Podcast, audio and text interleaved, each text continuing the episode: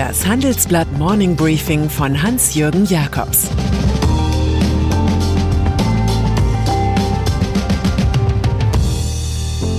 Guten Morgen allerseits. Heute ist Montag, der 18. Januar, und das sind heute unsere Themen. Glück auf mit Armin Laschet. Der neue Maskensozialismus. George Soros rät zu ewigen Anleihen. Politiker. Als Josef Ackermann noch Chef der Deutschen Bank war, pflegte er 2010 sein Image in einem Spiegelporträt mit einer besonderen Note. Er präsentierte ein Zettelchen mit einem Gedicht, das er seit 50 Jahren mit sich führt. Es kam einst vom Vater.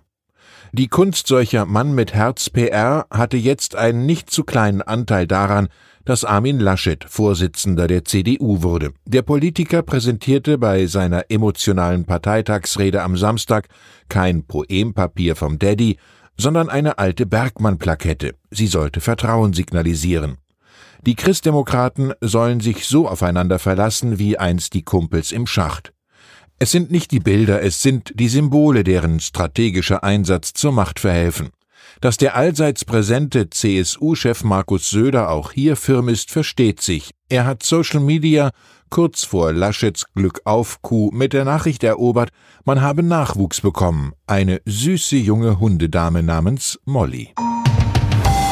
CDU wenn man gestern Abend bei Anne Will vier Parteichefs und die CDU-Eminenz Volker Bouffier erlebte, dann muss man sich die Zukunft der Union so vorstellen, dass Laschet und Söder irgendwann in der Osterzeit nach den Landtagswahlen von Baden-Württemberg und Rheinland-Pfalz am Biggesee oder am Tegernsee spazieren gehen und gemeinsam klären, wer von ihnen wohl der größere Kanzlerkandidat sei. Die Dinge haben sich entwickelt, raunt Bouffier. Bei Laschet weiß man, dass er will, bei Söder glaubt man zu wissen, dass er will. Der Franke spricht von seiner CSU als kleinere, charmantere Schwester der Unionsfamilie. Als Typus gestrenger Landesvater habe der bayerische Ministerpräsident Konjunktur, steuert FDP-Chef Christian Lindner zur Theoriebildung bei, während Grünen-Kollege Robert Habeck die Union durch die Erfolge der scheidenden Angela Merkel als überbewertet sieht. Wer aber wundert sich nicht über Friedrich Merz, den auch rhetorisch gescheiterten Laschet-Rivalen, der zur Belohnung Bundeswirtschaftsminister werden will. Bundestagswahl. Immerhin die ganze Kanzlerfrage ist einfacher geworden. Jens Spahn hat sich auf dem CDU-Parteitag mit seinem miserablen Wahlergebnis zum Vizevorsitzenden disqualifiziert. Er hatte geglaubt, eine Fragerunde auf dem Parteitag für einen Pro-Laschet-Werbeblock missbrauchen zu können. Jetzt kann er sich ganz auf seine Aufgaben als Gesundheitsminister konzentrieren. Auch im Fall von Außenminister Heiko Maas sieht es so aus, als habe er die Grenzen seiner Möglichkeiten erreicht. Der Sozialdemokrat schlägt allen Ernstes zum jetzigen frühen Zeitpunkt vor, dass Geimpfte Privilegien bekommen, also wieder Restaurants oder Kinos besuchen können. Die Ministerien für Justiz und Gesundheit widersprechen. Es sei unklar, ob ein Geimpfter nicht doch das Virus übertragen könne. Innenminister Horst Seehofer hat schon vorher vor einer Spaltung der Gesellschaft gewarnt. Bisher spaltet Maas nur die Gesellschaft der in Berlin Regierenden. Pandemie. In Sachen Corona geht es morgen bei einer erneuten Bund-Länder-Notsitzung um bundesweit anzuordnende Maßnahmen, die in Bayern bereits vorexerziert werden. Diskutiert werden eine nächtliche Ausgangssperre, mehr Homeoffice und FFP2-Maskenpflicht. Vorbei also mit all den schicken Stoffmasken. Selbst Söder ist nicht mehr mit weißblauem Mund- und Nasenschutz im Rautenmuster zu sehen, sondern im Weiß des neuen Maskensozialismus. Ganz marktwirtschaftlich steigt der Preis der nun obligatorischen Schutzgüter. Die fortgesetzte Einschränkung von Grundrechten kann allerdings nicht darüber hinwegtäuschen, dass es den Corona-Rettungspolitikern an der nötigen Feinsteuerung mangelt. Das betrifft den Schutz von Altersheimen genauso wie schnelles Impfen, ein verlässliches Testen oder den Einsatz einer Corona-App, die den Namen verdient. Sicher ist, es geht weiter mit dem Lockdown und den Zweifeln an der Regierungskunst. Pharmaindustrie. Mit der Rolle dreier Pioniere im Pharmamarkt beschäftigt sich eine Analyse in unserer aktuellen Ausgabe mit BioNTech, Moderna und CureVac, den erfolgreichen Entwicklern von Corona-Impfstoffen. Alle drei setzen auf neue Technik, die bereits für prächtige Umsatzerfolge sorgt. Moderner Chef Stefan Bonquel verkündete jüngst für 2021 knapp eine halbe Milliarde Impfstoffdosen für insgesamt 11,7 Milliarden Dollar verkauft zu haben. Die Erlöse von BioNTech dürften sich im Bereich von mindestens 20 Milliarden Dollar bewegen. Damit ist den beiden Firmen im Schnelltempo der Sprung unter die Top 20 der weltgrößten Pharmafirmen gelungen. Russland. Zum Lehrstück über den realen Putinismus hat der russische Oppositionspolitiker Alexei Nawalny die Wiedereinreise in sein Heimatland gemacht. Der 44-Jährige ließ sich nach seiner Erholung von einem Novichok-Anschlag von seiner Frau Julia, Anhängern und Journalisten auf dem Flug von Berlin nach Moskau begleiten, wo er bei der Ankunft gleich festgenommen wurde. Ihm seien physische Gewalt und besondere Maßnahmen angedroht worden, auf seine Anwältin musste er verzichten. Nawalny hat sich mit der Fly-and-Jail-Aktion vor den Parlamentswahlen im Herbst erneut als schärfster Kritiker des seit zwei Jahrzehnten regierenden Wladimir Putin profiliert. Was soll mir Schlimmes in Russland passieren? fragte Nawalny im Flugzeug. Die russische Justiz wirft ihm vor, in einem früheren Strafverfahren gegen Bewährungsauflagen verstoßen zu haben, was zu dreieinhalb Jahren Haft führen könnte.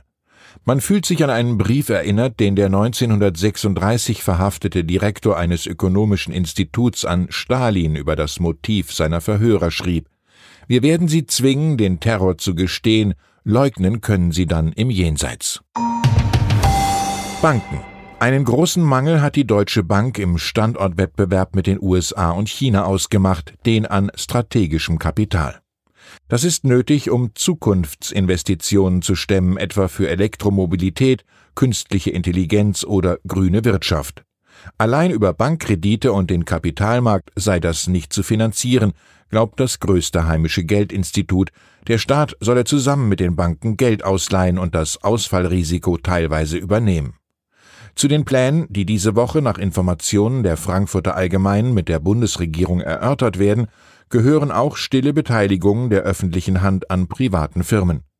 Im Interview erklärt Stefan Hobbs, Chef des Firmenkundengeschäfts der Bank, wir brauchen eine Industriepolitik für Schlüsseltechnologien, die stünden für die Jobs von morgen. Früher war die Deutsche Bank Kopf der untergegangenen Deutschland AG, nun ist sie so etwas wie ein Pfadfinder.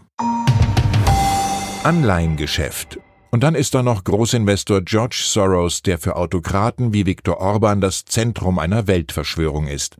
Im Handelsblatt Gastkommentar preist der 90-Jährige das Instrument der sogenannten ewigen Anleihen, bei denen der Schuldner nicht tilgt, sondern nur den Zins zahlt. Nordrhein-Westfalen zum Beispiel, Laschet Country, hat eine hundertjährige Anleihe zu 2,15 Prozent herausgegeben, Österreich eine zu 2,1 Prozent, auch Mexiko und Argentinien haben solche Papiere. Soros erwähnt historische sogenannte Consols, die wirklich nie zurückzuzahlen sind, holländische Ewigpapiere für die Instandhaltung der Deiche. Europas Länder sollten unbefristete Anleihen ausgeben, um den Covid-19-Kampf zu finanzieren, so Soros. Das sei demokratischer als die ewigen Anleihen, die von der Europäischen Zentralbank über Umwege geschaffen würden. Optimismus ist Pflicht, verkündet Soros Idol Karl Raimund Popper. Man muss sich auf die Dinge konzentrieren, die gemacht werden sollen und für die man verantwortlich ist. Ich wünsche Ihnen einen gelungenen Start in die Woche, natürlich mit einem gut begründeten Optimismus. Es grüßt Sie herzlich Ihr Hans-Jürgen Jakobs.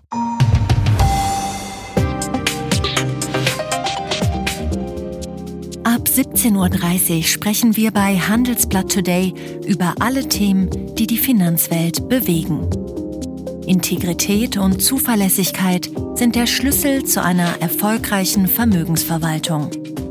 Anlegern ist es wichtig, dass ihr Geld sinnvoll, nachhaltig und erfolgreich investiert wird, um den Erfolg auch an nachfolgende Generationen weiterzugeben. Dieses und andere Themen präsentiert von unserem Initiativpartner, der Hypo Vereinsbank Private Banking. Das war das Handelsblatt Morning Briefing von Hans-Jürgen Jakobs, gesprochen von Peter Hofmann.